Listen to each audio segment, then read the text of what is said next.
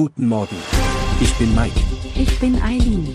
Sie hören den Cashflow Podcast auf Spotify, Apple, Amazon. Und überall, wo es gute Podcasts gibt. Präsentiert von Immobilienerfahrung.de. Herzlich willkommen zu unserem Podcast über die Wahl des Immobilienstandorts auf Makro-, Meso- und Mikroebene. Die Entscheidung, an welchem Ort Sie Ihre Immobilie kaufen sollten, hat einen großen Einfluss auf den Kaufpreis, die Wertentwicklung, die Rendite und die Attraktivität für potenzielle Käufer oder Mieter. Eine gründliche Analyse dieser Lagefaktoren ist daher für Immobilieninvestoren von entscheidender Bedeutung. Bevor wir uns jedoch näher mit den verschiedenen Ebenen der Lageanalyse beschäftigen, wollen wir Ihnen zunächst kurz erklären, was Makro-, Meso- und Mikrolage bedeuten. Diese Kategorien helfen uns, Standorte miteinander zu vergleichen. Die Makrolage bezieht sich auf die Stadt oder Region, in der sich die Immobilie befindet. Hier geht es darum, an welchem Standort im Land Sie investieren möchten.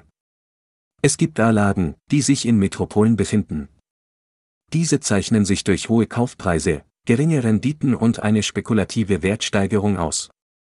B-Lagen hingegen sind attraktiv gelegene Standorte mit moderaten Kaufpreisen, etwas höheren Renditen und einer moderaten Wertsteigerung.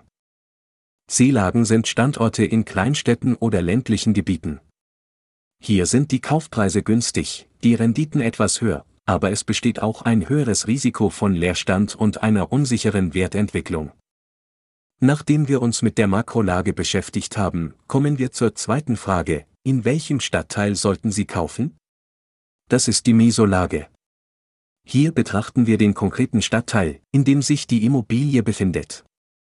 Faktoren wie Infrastruktur, Bildungseinrichtungen, die Nähe zu Flughäfen oder Bahnhöfen sowie die allgemeine Attraktivität der Lage spielen dabei eine Rolle.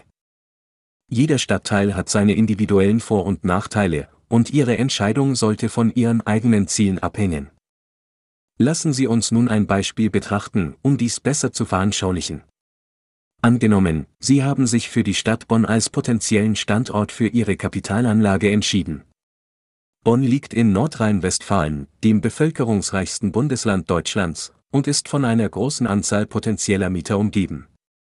Die Stadt bietet attraktive wirtschaftliche Möglichkeiten, Fachhochschulen, Universitäten und eine lebendige Innenstadt. Zudem befinden sich in der Nähe große Metropolen wie Köln, Düsseldorf, Frankfurt am Main, Wiesbaden und Mainz. Diese Faktoren machen Bonn zu einem vielversprechenden Standort für eine Immobilieninvestition. Nachdem wir die Makrolage betrachtet haben, kommen wir zur dritten Frage, in welcher Straße oder Nachbarschaft sollten Sie kaufen? Das ist die Mikrolage. Hier schauen wir uns die exakte Lage und die unmittelbare Umgebung der Immobilie an. Details wie öffentliche Verkehrsmittel, Parkplätze, Einkaufsmöglichkeiten, Parks und Spielplätze können hier entscheidend sein. Selbst die Geräuschkulisse kann Einfluss auf die Attraktivität einer Lage haben. Um dies zu veranschaulichen, betrachten wir ein Beispiel für die Meso- und Mikrolage. Angenommen, Sie haben sich für den Stadtteil Südstadt in Bonn entschieden. Die Südstadt ist bekannt für ihre vielen Start-ups und die nahegelegene Universität. Hier zieht es viele junge Menschen hin, die durch ihre Bildung immer vermögender werden. Neben den etablierten Firmen gibt es in diesem Stadtteil zahlreiche Gründungen und ein positives wirtschaftliches Umfeld. Die Südstadt ist daher ein Stadtteil mit viel Potenzial und einer vielversprechenden Zukunft. Zusammengefasst haben wir uns mit der Makro-, Meso- und Mikrolage bei der Wahl eines Immobilienstandorts beschäftigt. Jede Ebene Makro, Meso und Mikro hat ihre eigenen Faktoren und Aspekte, die bei der Entscheidung eine Rolle spielen.